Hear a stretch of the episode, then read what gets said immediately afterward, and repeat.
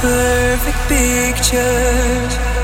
You always feel like you don't measure up. I wish you would see you don't have to be everything to everyone.